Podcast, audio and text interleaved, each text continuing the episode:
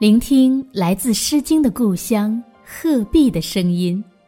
大家好，这里是鹤之声 FM，我是子墨读课文栏目主持人子墨。今天我要为大家读的是一年级上册第四课《四季》。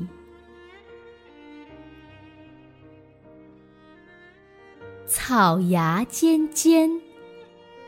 他对小鸟说：“我是春天。”荷叶圆圆。他对青蛙说：“我是夏天。”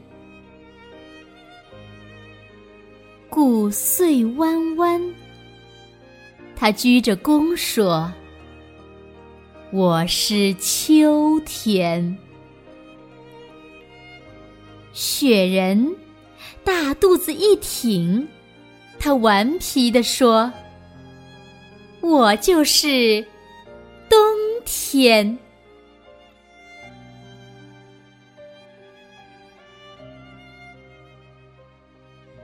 用我的声音温暖你的世界，感谢关注贺之声 FM。如果您喜欢我们的节目，请在节目下方点赞。更欢迎您将我们的节目分享出去，让更多的人听到来自鹤壁的声音。